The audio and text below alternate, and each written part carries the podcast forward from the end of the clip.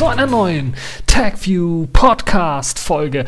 Und wie in jeder Folge habe ich natürlich auch in dieser wunderbaren Folge hochinteressante, hochspannende Themen für euch vorbereitet. Und diesmal haben wir das Allerneueste von der CES das ich euch vorstellen möchte. Unter anderem gibt es dort ein ähm, neues Smartphone, das auch mit einem E-Ink-Display auf der Rückseite kommen soll, tatsächlich. Das habe ich ja bereits mal angesprochen. Jetzt gibt es ein erstes Produkt und eine erste Produktankündigung, die das Ganze sehr anschaulich zeigt. Dann haben wir Nvidia, die ihre Shield-Konsole auf Basis von Android vorstellt, also noch ein großer Player im Konsolenmarkt, der jetzt einsteigen möchte. Wir haben eine intelligente Gabel, die vor zu schnellem Essen warnt. Wir haben eine GPS-Sportuhr mit Linux Inside. Wir haben einen USB 3.0 beschleunigten ja, Bus im Grunde genommen auf 10 Gigabit pro Sekunde.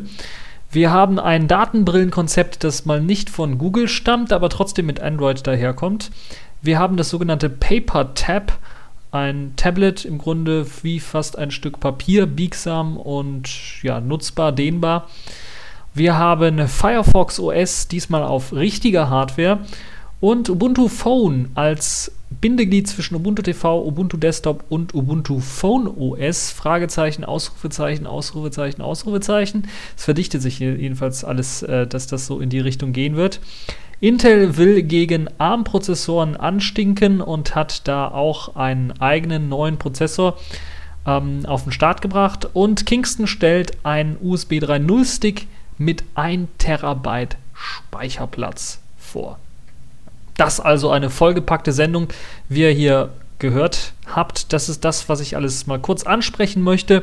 Und für diejenigen, die jetzt meinen, okay, uh, die CES. Äh, oh nein, nicht du schon wieder.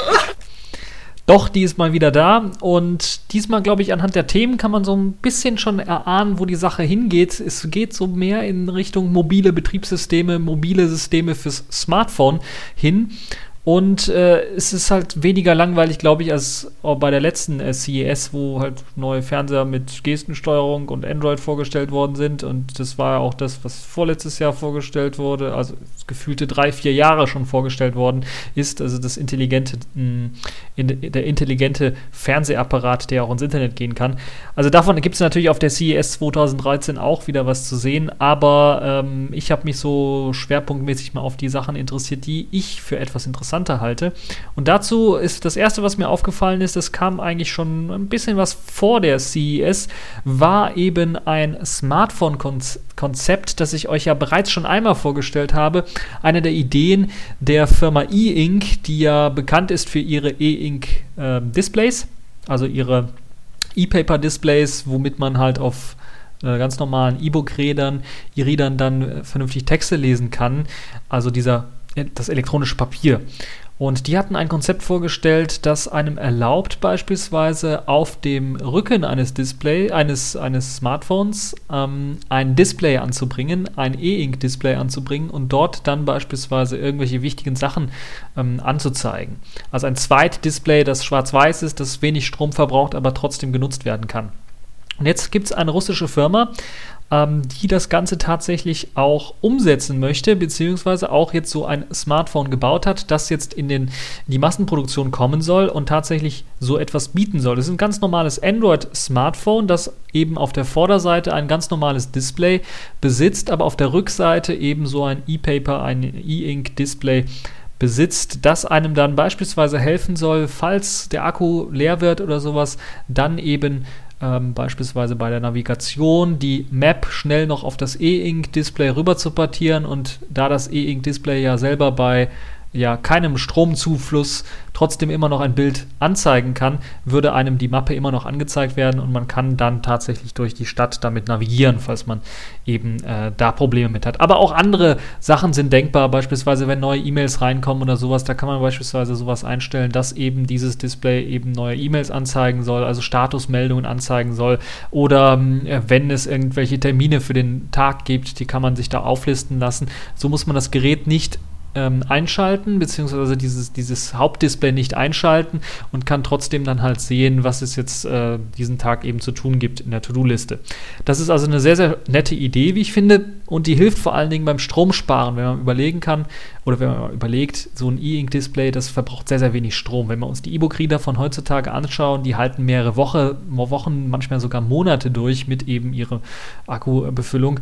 Das ist natürlich ein Traum für jeden Smartphone-Nutzer und äh, den so ein bisschen zu verwirklichen, das ist, glaube ich, eine super geniale Idee. Da bin ich echt mal gespannt, ob wir davon mehr wer, äh, werden sehen können und ob vor allen Dingen auch dies, dieses Smartphone sich durchsetzen wird, ob es nicht nur in Russland verkauft wird, sondern auch vielleicht in Europa und dann eventuell weltweit und ob es dann auch einen Erfolg erzielen kann.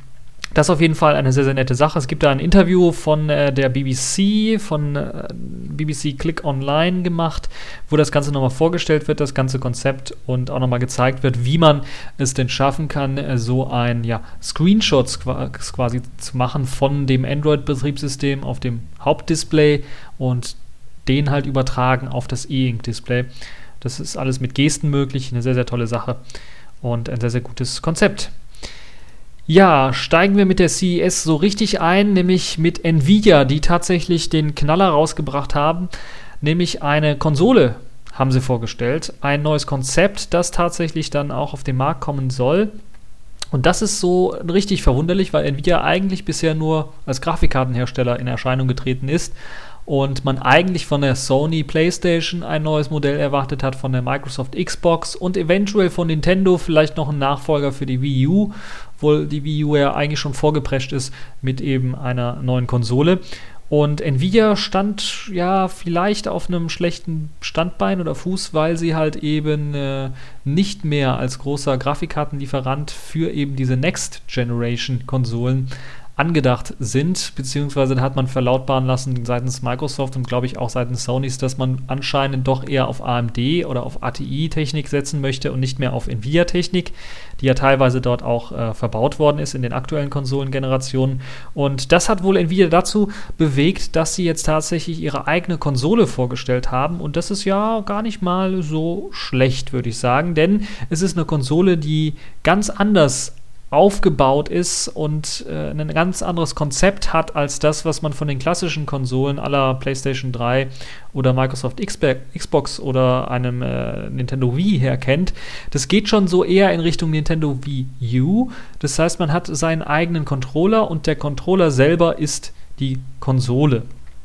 Anders als bei der Wii U ist bei dem Controller selber allerdings nicht jetzt das Display mit integriert, sondern das Display gibt es eben als aufsteckbares äh, Zubehör. Es ist ein 5 Zoll Display, das man einfach an ja, einen Controller anschließen kann und in dem Controller selber steckt halt eben die Android-Hardware, die äh, einem ermöglicht halt die Spiele spielen zu können und das Display kann man allerdings dann auch abnehmen. Das heißt, man hat auch die Möglichkeit zu sagen, okay, ich habe jetzt hier meinen Controller, ich schließe den per HDMI-Kabel an meinen Fernseher an und dann wird eben an meinem großen Fernseher das Bild produziert und ich muss es nicht auf meinem kleinen 5 Zoll Display sehen. Allerdings hat es auch den Vorteil, man kann damit dann halt auch in die Bahn gehen oder so und dann so ein 5 Zoll Display mitnehmen und dann da einfach weiterspielen wo man letztens aufgehört hat.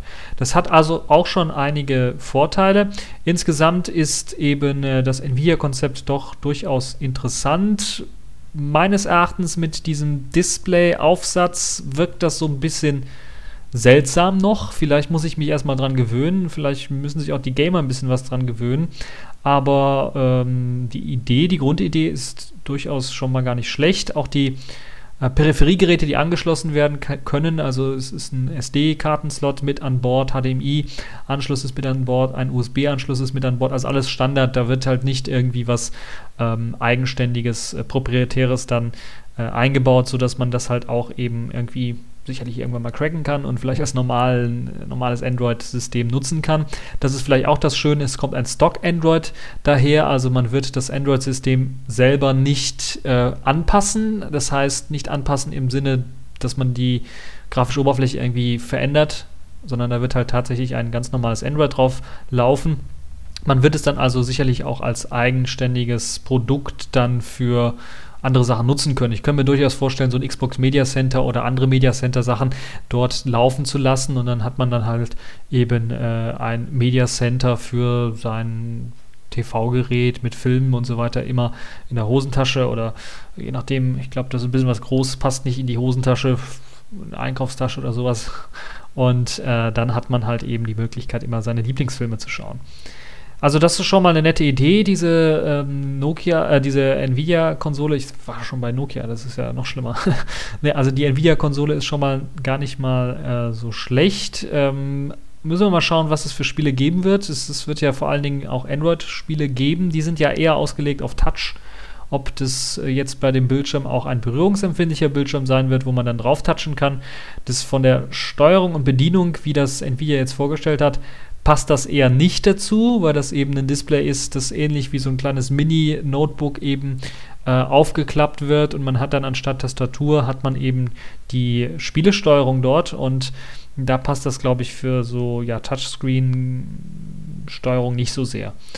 Und wir müssen vor allen Dingen schauen, was es für Spiele dann auch geben wird, ob Nvidia da allgemein Android-Spiele draufbringt, also allgemein auch für den Touchscreen dann optimiert, fürs Handy, fürs, fürs Tablet optimiert, oder ob es dann speziell einen 2 geben wird, der halt eben nur ausgelegt ist auf die Nvidia Shield-Konsole und dann nur auf dieser Nvidia Shield-Konsole vernünftig lauffähig ist. Da müssen wir mal schauen, wie sich das äh, weiterentwickelt. Das sind erst die ersten Demos, die äh, Nvidia dort auf der CES präsentiert hat. Und äh, ja, bin ich echt mal gespannt, wie sich das weiterentwickeln wird. Ich glaube, das dauert noch ein bisschen, bis das tatsächlich dann fertig ist. Äh, so, kommen wir zu einem weiteren, ja, doch etwas kuriosem äh, ja, Stück Technik, würde ich mal fast sagen.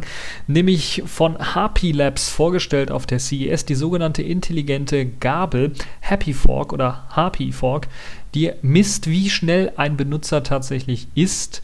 Und es soll eben dabei helfen, auch langsamer zu essen. Das heißt, wenn man zu schnell in sich hineinschlingt, ist es ungesund, das wissen wir alle. Und diese Gabel misst halt eben die Geschwindigkeit, in der man isst und soll dann einen Nutzer davor warnen, falls er zu schnell isst. Also das ist schon mal gar nicht so schlecht. Das sieht halt so etwas futuristisch aus, diese Gabel äh, mit äh, blau, lila, grün oder gelb, äh, gelbem Plastikrand an, äh, ja, an der Gabelung der Gabel, würde ich mal fast sagen. Also an der Spitze, wo sie, also direkt über dem Griff, was die Gabel, die eigentliche Gabel mit dem Griff verbindet. Und äh, darunter auch.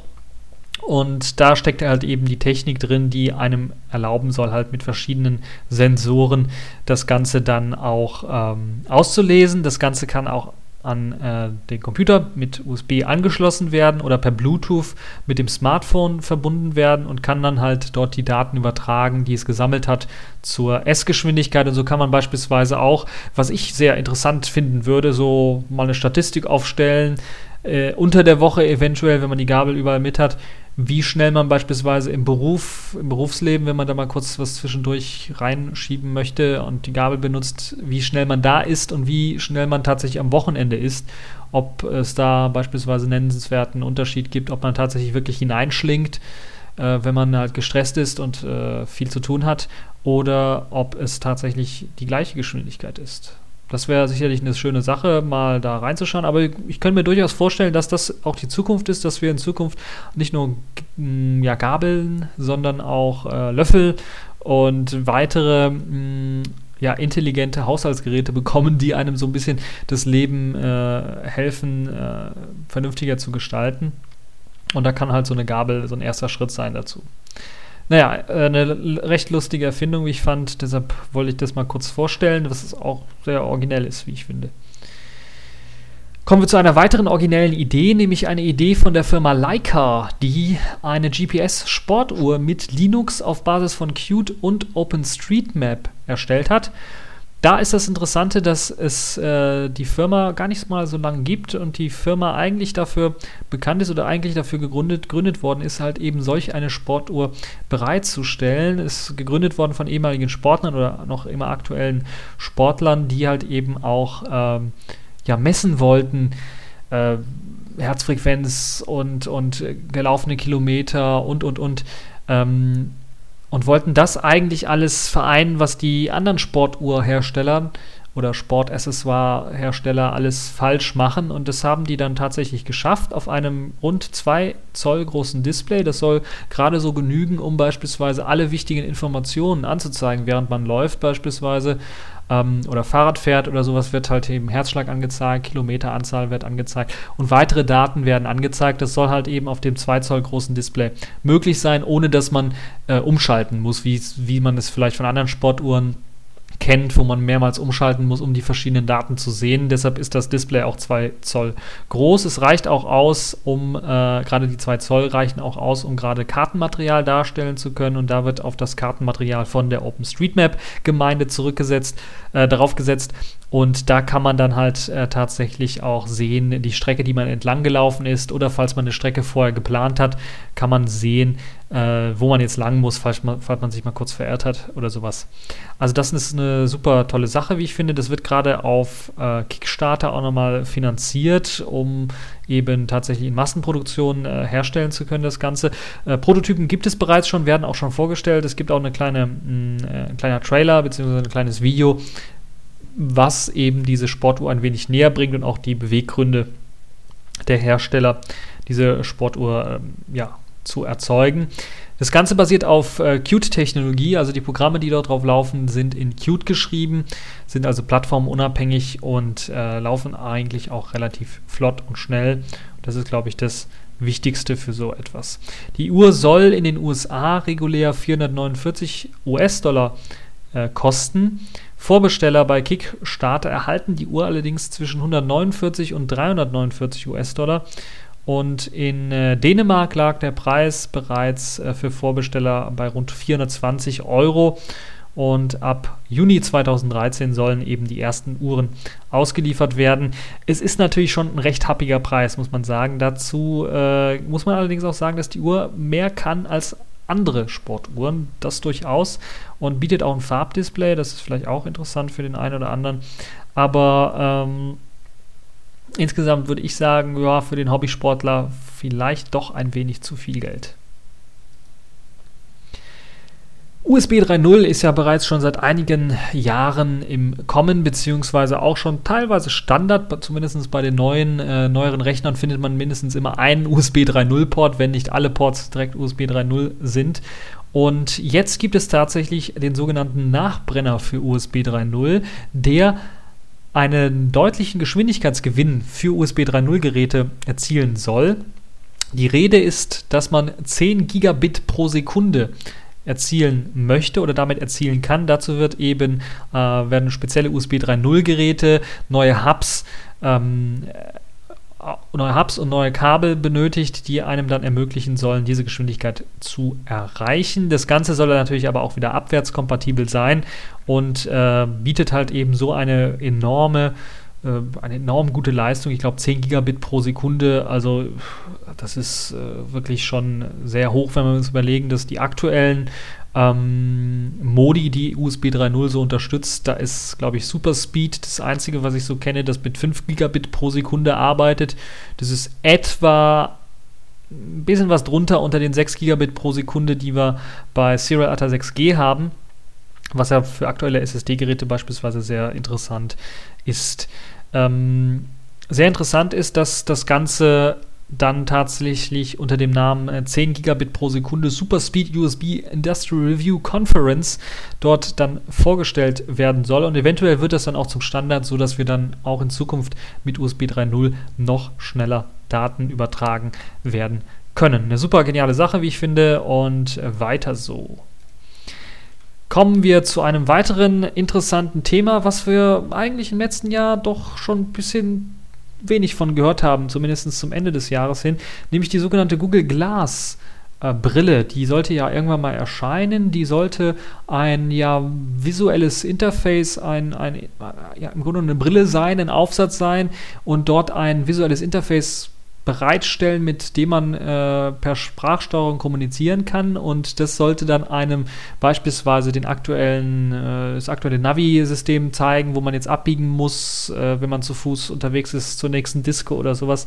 Also das ist äh, ein tolles Konzept gewesen, allerdings hat man davon wenig gehört und auch andere Hersteller haben sich ja sehr zurückgehalten. Jetzt gibt es allerdings eine Google Glass Alternative von einer äh, kleinen Firma, die Wood Wutzix heißt. Also wirklich Wutzix, V-U-Z-I-X heißt die. Und die hat tatsächlich ein, oder will tatsächlich ein Gerät auf den Markt bringen, das diesem Google äh, Glass sehr ähnlich ist.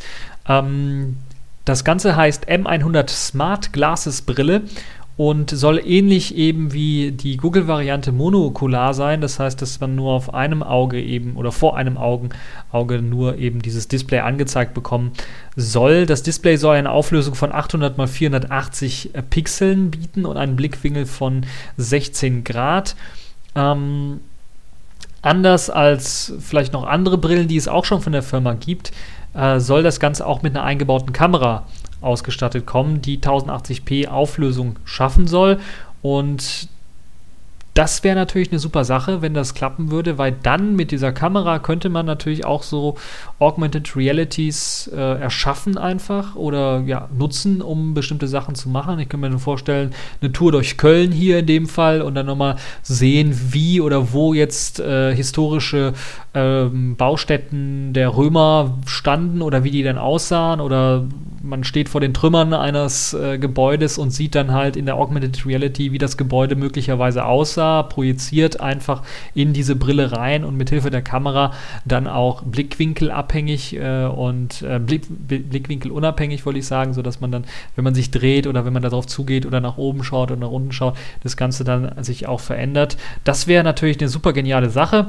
Außerdem soll das Ganze auch mit einem Kompass einem äh, Drei-Achsen-Head-Tracker ausgestattet sein, der halt eben nötig ist, um halt solche Augmented Reality-Sachen überhaupt vernünftig machen zu können. Und äh, einem Kompass und einem GPS-Gerät. Die Brille soll mit Android 4.0.1 aktuell laufen, einem OMAP 4-Prozessor beinhalten, 4 GB Speicher und eine MicroSD-Karte äh, soll dann da eingebaut werden können, also erweiterbar mit MicroSD-Karte und äh, die Anwendungen laufen zwar nicht selber auf der Brille, sondern müssen eben von einem Smartphone geliefert werden. Das könnte ein Android, aber auch ein iOS-Gerät sein. Und äh, gesteuert werden dann halt eben diese, wird diese Hardware, also Android- oder iOS-Hardware, dann eben mit der Brille und das auch ohne Zusatzgerät. Wie das Ganze jetzt funktionieren wird, ob es da Tasten gibt, das wissen wir noch nicht, ob es jetzt nur die ja, Sprachsteuerung sein wird. Das glaube ich jetzt auch nicht so richtig. Müssen wir mal schauen, wie sich das dann weiterentwickeln wird. Auf jeden Fall Lautsprecher und Mikrofon sollen eingebaut sein und ähm, ein Akku soll eben für ungefähr acht Stunden durchhalten. Das ist eben das, was der Hersteller verspricht. Und die Brille soll dann tatsächlich im Sommer für 500 US-Dollar auf den Markt kommen. Und Entwicklergeräte sollen auch bereits an einige äh, ja, interessante Interessenten äh, herausgeschickt worden sein. Und das Software Development Kit, also SDK, ist auch schon fertig. Also das ist schon mal eine sehr, sehr geniale Sache, wie ich finde. Wenn das vernünftig umgesetzt werden kann, dann ist das, glaube ich, eine gute Erweiterung, nicht nur für Leute, die halt Augmented Reality haben wollen, sondern vielleicht auch für Leute, äh, die das ein oder andere Handicap haben und dann beispielsweise nicht mit dem Finger auf dem Smartphone rumtippen können, wäre es sicherlich auch eine super tolle Sache, das Gerät auch irgendwie anders bedienen zu können. Gut, kommen wir zum nächsten Thema. Das ist auch recht interessant. Äh, Tablet-Computer sind ja in aller Munde und ich habe ja auch ganz zu Anfang von dem sogenannten E-Ink geredet. Jetzt versucht ein Hersteller sowas ähnliches zu machen, beides miteinander zu verknüpfen, nämlich die Vorteile eines Tablets, das heißt, dass man jede möglichen Inhalt darstellen kann, mit den Vorteilen eines Papiers, so ein bisschen, ähm, also ein Papier, was biegsam ist, wo man was ausradieren kann, wo man äh, tatsächlich das zerknüllen kann und so weiter und so fort, das miteinander zu vereinbaren und ein Tablet ist rausgekommen, das nennt sich Paper Tab, kommt von der Firma Plastic Logic und ähm, stammt eigentlich von Intel und einem kanadischen Queens und der kanadischen Queens Universität, die da zusammengearbeitet haben, um eben eine Art Tablet zu erstellen, die genauso flexibel wie ein Blatt Papier zu bedienen ist. Und man kann auf diesem Paper äh, Tab miteinander vernünftig Papierdokumente austauschen. Das heißt, man kann zum Beispiel einen Stift nehmen, kann sich Zeichnungen auf dem Gerät machen.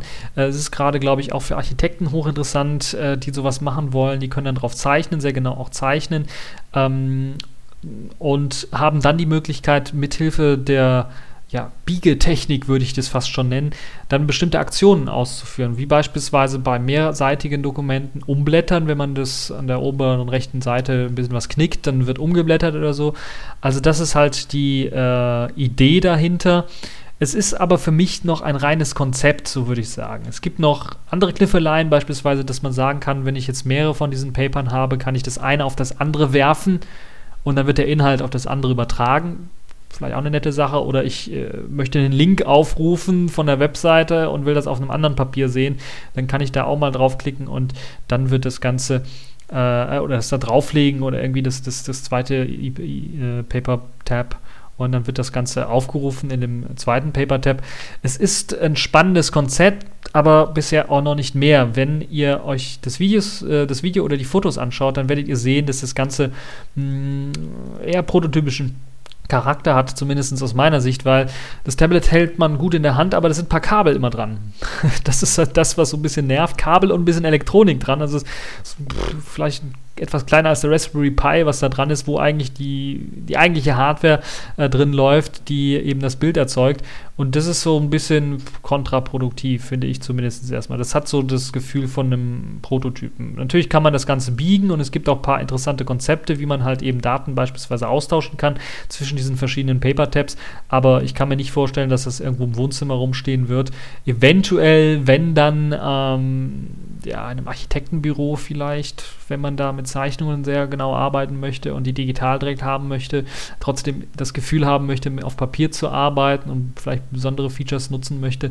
Also es, ich kann es mir nur so vorstellen, das sind so die einzigen Vorstellungsmöglichkeiten, die ich habe. Alles andere wäre halt, wenn man es tatsächlich in eine vernünftige Hardware gießen würde, die so dünn ist, dass sie im oder unter dem Display selber äh, quasi als Folie liegt, die also die, die eigentliche Hardware, die das Bild erzeugt und so weiter, dann könnte ich mir vorstellen und sagen, okay, das könnte man gut auch durchaus verkaufen, aber mit den Kabeln dran und mit dem Gerät dran, nee, das ist, äh, das wird auch für den Konsumermarkt sicherlich nichts. Aber es ist auf jeden Fall ein interessantes Konzept und das äh, wird man sicherlich in den nächsten Jahren dann eventuell auch ähm, noch weiter verwenden können, zumindest ein Styler davon.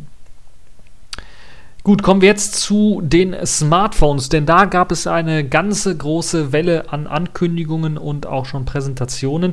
Es wird ja quasi, will ich mal schon fast vorwegnehmen, das Linux-Smartphone-Jahr, weil sehr, sehr viele Hersteller tatsächlich in diesem Jahr Linux-Smartphones rausbringen wollen. Einer dieser Hersteller ist Mozilla, die ihr ehemaliges Boot2Gecko, also Firefox, System Firefox OS tatsächlich auch auf der CES vorgestellt haben, auf einem etwas ja, billig wirkenden Smartphone, etwas kleiner, äh, kleineres Smartphone, das ja auch erstmal gedacht ist für die südamerikanischen Länder, dass das dort erscheinen soll. Und dort hat man tatsächlich aber auch die erste Hardware dann vorgestellt und man kann sich eben dieses äh, Firefox OS dort dann auch ganz normal anschauen, wie schnell es vor allen Dingen läuft, ähm, dass da ein Zugang zur Hardware ist, also beispielsweise Zugang zur Kamera, dass man da Fotos mitschießen kann.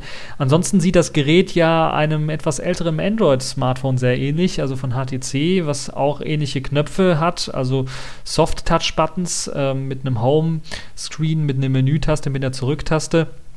Das ist also das, ähm, was ich so bei diesem ersten Blick auf das Smartphone so gesehen habe. Es ist äh, ein bisschen was langsam, das merkt man an der 3D-Demo, die dort auch gezeigt wird, dass die da so ein bisschen noch was ins Stocken gerät. Aber insgesamt ist das sicherlich eine tolle Alternative, wenn es darum geht, im Billigsegment, im, oder sagen wir im Preissegment sehr weit unten ja, Smartphones anzubieten überhaupt. Also sagen wir mal so im 100 US-Dollar oder 100 Euro-Bereich ein Smartphone anzubieten, das äh, relativ flott läuft, ist glaube ich schon nicht schlecht. Oder sogar unter 100 Euro-Bereich ja, ist schon mal gar nicht so schlecht. Und Mozilla setzt da natürlich voll auf HTML5 und auf weitere äh, Technik, die halt eben im Browser direkt läuft. Es läuft halt eben ein kompletter Browser, der eben alles im Grunde genommen darstellt. Und da sind halt nur ein paar Erweiterungs-APIs drin, die dann auch standardisiert werden sollen und dann auch in HTML5 oder äh, allgemein äh, standardisiert werden sollen.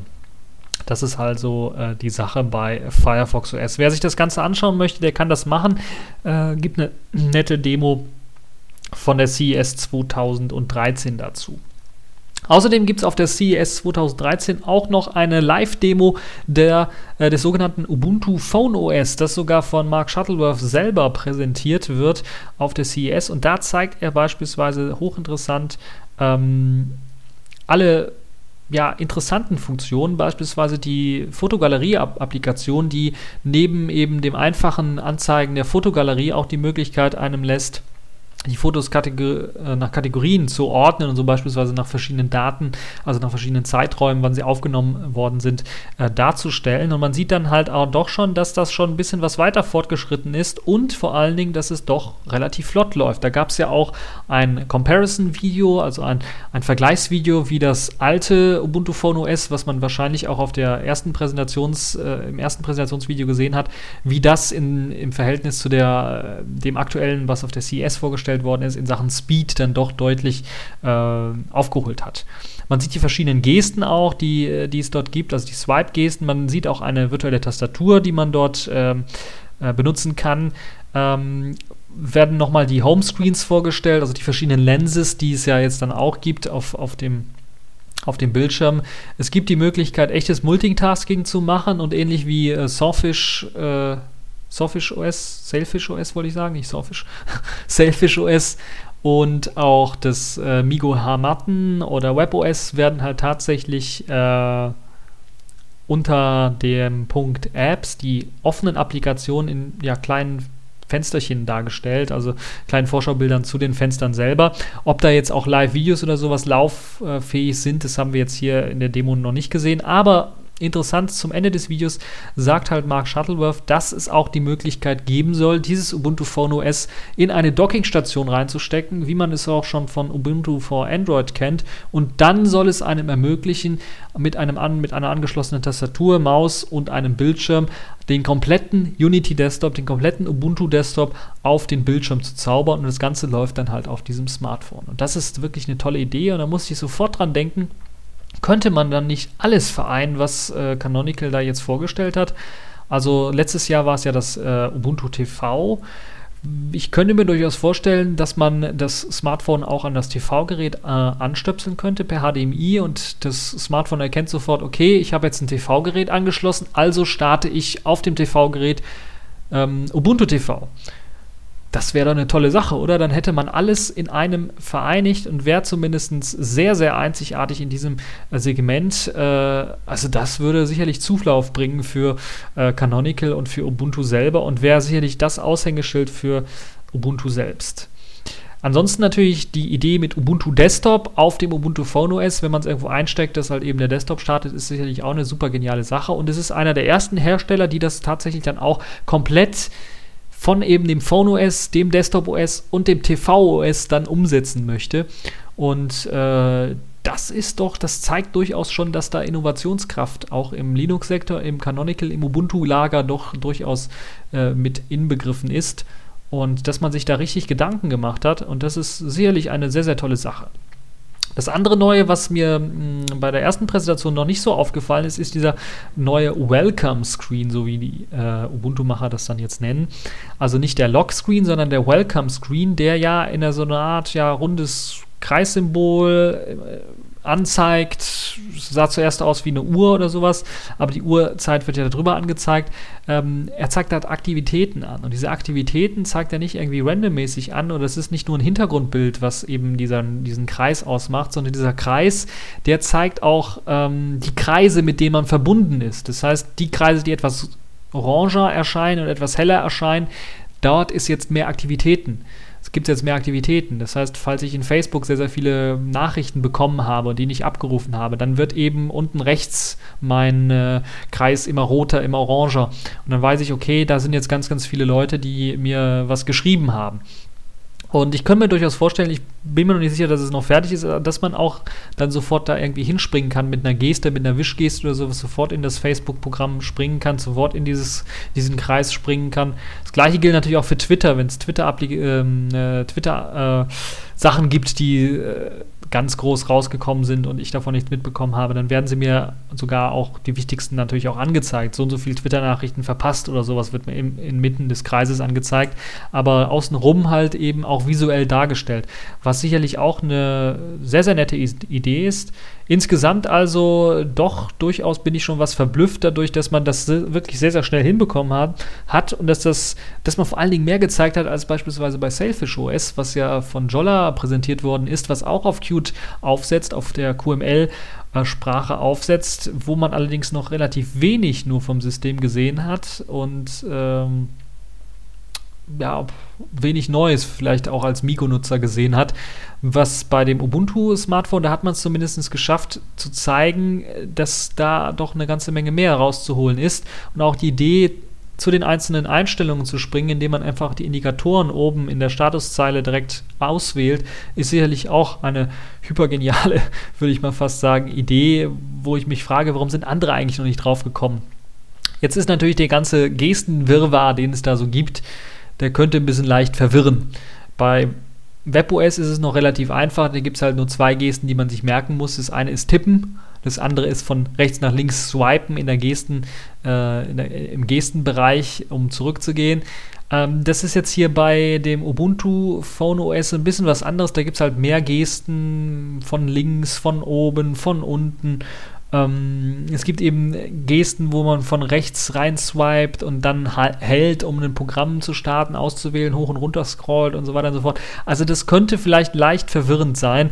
Ähm, da müsste man mal schauen, wie sich das tatsächlich dann auch in der Hand anfühlt. Und an der einen oder anderen Stelle sind mir auch einige Gesten noch nicht so richtig klar. Beispielsweise eine Geste wie beendet man tatsächlich Programme? Wenn man Programme nicht in den Hintergrund packen möchte, wie beendet man diese Programme? Muss man dann tatsächlich in den Homescreen rein? Muss man da länger gedrückt halten, ähnlich wie es bei äh, dem äh, Nokia N9 war, wo man dann auf die Übersicht aller laufenden Programme gehen muss, länger auf ein Programm gedrückt halten muss, dann erscheint oben rechts ein X, da drückt man drauf, dann wird das Programm beendet. Da gab es ja bei dem Nokia auch die Möglichkeit, mit einer Swipe-Up-to-Down-Geste dann die Programme zu beenden. Das war in den Optionen einstellbar und ich glaube standardmäßig auch eingestellt. Das ist ja jetzt hier bei, bei dem Ubuntu Phone OS so noch nicht möglich. Also was ist die eigentliche Möglichkeit, wie man schnell Programme beendet? Das ist das, was so ein bisschen offen bleibt noch bei dem Ubuntu Phone OS. Die andere Frage ist, soll man das überhaupt ermöglichen oder will man das nicht ermöglichen? Das ist natürlich immer so eine Sache, da müssen wir mal schauen, wie sich das weiterentwickelt. Man hat auf jeden Fall auch noch versprochen auf der CES, dass jetzt im Februar, entweder Anfang oder Ende Februar, tatsächlich auch ein Image rauskommen wird, das auf dem Galaxy Nexus laufen wird. Also das Smartphone, das man auch bei der CES gezeigt hat mit dem Ubuntu Phone OS. Und da bin ich echt mal gespannt und äh, gespannt auf die ersten Erfahrungsberichte der Leute, die das tatsächlich dann ausprobieren und auf die Updates, auf den Update-Mechanismus, ob der ähnlich abläuft wie eben bei oder ähnlich pro, professionell oder sagen wir mal ähnlich ohne Probleme wie bei dem Ubuntu äh, Desktop OS. Also da bin ich echt mal gespannt drauf. Ganz, ganz gespannt, wie sich das weiterentwickeln wird. Ja, äh, bevor ich da jetzt ins Quatschen komme zum Ubuntu Phone OS, gehen wir mal weiter. Was gab es noch? Intel hat jetzt schnellere Tablet Atoms und billigere Smartphone Atoms vorgestellt und dann auch noch sparsamere Core i CPUs. Das heißt, ein Frontalangriff, ein Großangriff auf äh, die ARM-Sparte. Und da soll tatsächlich jetzt äh, mit den neuen äh, Valley View SOCs soll es halt eben und der Bay Trail Plattform, so wie sie es nennt, soll tatsächlich äh, der aktuelle äh, Atom Z2760 ausgestochen werden und es soll eben äh, auf äh, noch geringere Stromaufnahme gesetzt werden. Es soll im äh, 22 Nanometer Bereich äh, gebaut werden und später dann auch noch im 14 Nanometer Bereich. Das ist das, äh, was man geplant hat. Und die 22 Nanometer Atoms, ähm, die heißen dann Silvermond Körne. Kerne. Äh, und eben dieser Atom Z2760 steckt ja jetzt bereits in einigen äh, Windows 8 Tablets bereits äh, drin, hat auch Unterstützung für beispielsweise Connected Standby, also dieses neue Standby, wo das WLAN noch an ist und die Möglichkeit hat, alles andere aufzuwecken, aber der Rest so quasi schläft. Und man versucht vor allen Dingen dann auch äh, den ARM-Geräten da Konkurrenz zu machen mit. Und da bin ich echt mal gespannt, wie sich das dann weiterentwickeln wird. Äh, in Sachen Geschwindigkeit soll es da bis zu 1,9 GHz hochgehen bereits. Und äh, man will dann tatsächlich auch äh, die äh, Quad-Core äh, Quad-Core ähm, Cortex A9 Chipsätze von ARM deutlich angreifen und will vor allen Dingen zeigen, dass man da mehr drauf hat.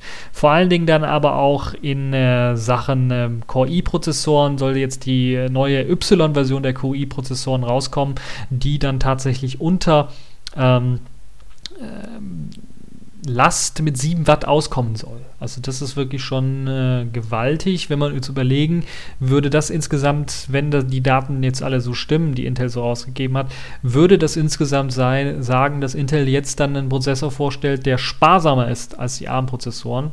Nicht sparsamer in der Stromaufnahme, durchaus nicht, aber in der gleichen Rechenzeit wird halt mehr erledigt unter dem äh, neuen Prozessor, weil die halt eben leistungsstärker sind, diese Prozessoren. Aber doch sehr, sehr wenig Strom verbrauchen. Und dadurch ist natürlich dann, dadurch, dass man mehr Leistung zur Verfügung gestellt bekommt, kann es natürlich auch sein, wenn man an einem Projekt arbeitet, dass man schneller fertig wird an dem Projekt und dadurch natürlich dann äh, die, die äh, allgemeine Akkulaufzeit dann natürlich etwas größer wird. Also der verbrauchte Strom äh, dann nicht so groß ist, wie wenn man einen ARM-Prozessor nutzen würde. Ist auf jeden Fall eine sehr, sehr geniale Sache. Das soll dann in den, ähm, ja, in den Ultrabooks mit eingebaut werden. Und äh, da bin ich echt mal gespannt, aktuell sind ja Ultrabooks bei 17 Watt ungefähr. Also wir brauchen etwa 17 Watt und dann jetzt 10 Watt einsparen. Das ist deutlich äh, spürbar bei der Laufzeit. Und ähm, es gibt, gab auch schon einige Spekulationen auch von äh, einem speziellen Pentium 2129Y mit 1,1 GHz, einem Core i äh, 3229Y mit 1,4 GHz sowie ein 1,5 GHz äh, Core i3339Y, ähm, Core i3 und ein Core i5 3439Y und ein Core i7 3689Y. Das sollen halt eben die Versionen sein. Ob das jetzt tatsächlich so sein wird, müssen wir mal schauen. Auf jeden Fall bin ich echt mal gespannt, ob Intel es noch schafft, den ARMS das Wasser zu reichen. In, in Sachen äh, Rechenkraft sicherlich, in Sachen Stromaufnahme noch nicht ganz. Gut, kommen wir, gehen wir mal ein bisschen wieder weg von diesen ultramobilen Sachen oder bleiben wir doch dort? Ja, je nachdem.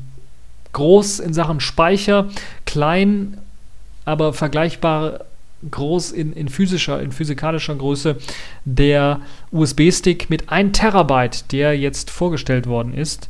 Und äh, das von der Firma Kingston, die den sogenannten Data Traveler HyperX Predator 3.0 vorgestellt hat, der sage und schreibe 1 Terabyte an Speicherplatz hat. Und da habe ich mir sofort gefragt, 1 Terabyte Speicherplatz, ein Flash-Speicher.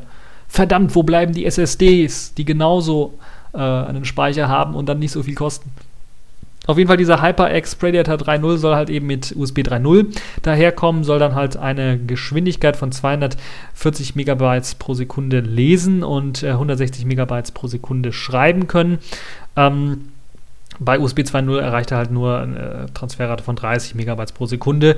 Und den, ähm, äh, diese Serie dieser Speichersticks soll dann halt mit 512 Gigabyte und mit 1 Terabyte ausgestattet sein und angeboten werden können. Das Gehäuse ist ein bisschen was Großes, es ist ein verzinktes äh, Aluminiumgehäuse, äh, das äh, sehr robust wirken soll, aber das muss nicht, das wirkt nicht nur robust wegen dem Gehäuse, sondern auch, weil es Ding etwas dicker ist als von, das von den flachen, äh, dünnen, äh, normalen USB-Sticks so gewohnt ist. Und äh, die, Größe, die Größen dabei sind 72 x 26 x 21 mm, also doch deutlich äh, dicker und, und etwas größer als die bisherigen USB-Sticks, die man so gewohnt ist normalerweise.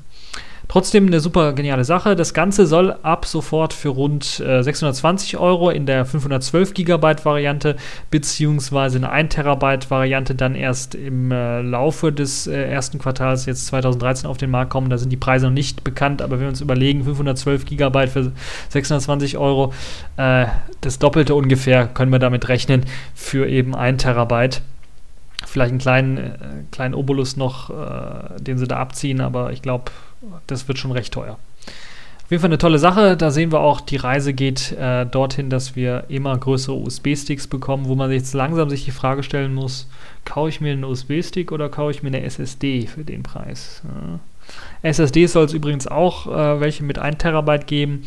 Äh, wurden auch angekündigt und äh, allerdings nicht von der Firma Kingston, sondern eher von äh, Toshiba und den, also den üblichen Verdächtigen in Sachen äh, SSDs. Äh, da bin ich echt mal gespannt, äh, wie schnell die dann auf einen vernünftigen Preis kommen. Ja, dann äh, habe ich auch noch äh, ein kleines Interview mit ähm, dem Gründer von Ubuntu, nämlich Mark Shuttleworth von der CES, auch nochmal ausgegraben, was auch nochmal so ein bisschen drauf eingeht, nochmal ein bisschen zeigt, äh, was das Ubuntu Phone OS vorhat und so weiter und so fort. Das könnt ihr euch noch auch mal anschauen. Aber das war es so im Groben erst einmal für meine CES 2013 Bericht, die Highlights der CES 2013. Bin gespannt, was war euer Highlight von den Sachen, die ich euch jetzt hier vorgestellt habe, eventuell, falls ihr da mal reingeguckt habt äh, oder falls ihr was entdeckt habt, was ich jetzt nicht so erwähnt habe, aber ihr das doch als für sehr stark erwähnenswert findet. Mm, oder was war euer Highlight von ja außerhalb dieser kleinen Reihe, die ich euch jetzt vorgestellt habe? Gab es da vielleicht ein paar Sachen, die ich verpasst habe, die ich nicht mitbekommen habe? Schickt mir das alles oder sendet mir das alles im Kommentarbereich unter diesem äh, TechView Podcast, unter diesem Artikel. Und ja, das war es auch schon für diese TechView Podcast Folge. Ich hoffe, es hat euch gefallen, ihr hattet Spaß dran. Und mir bleibt nur noch übrig zu sagen, äh, bis zur nächsten Folge.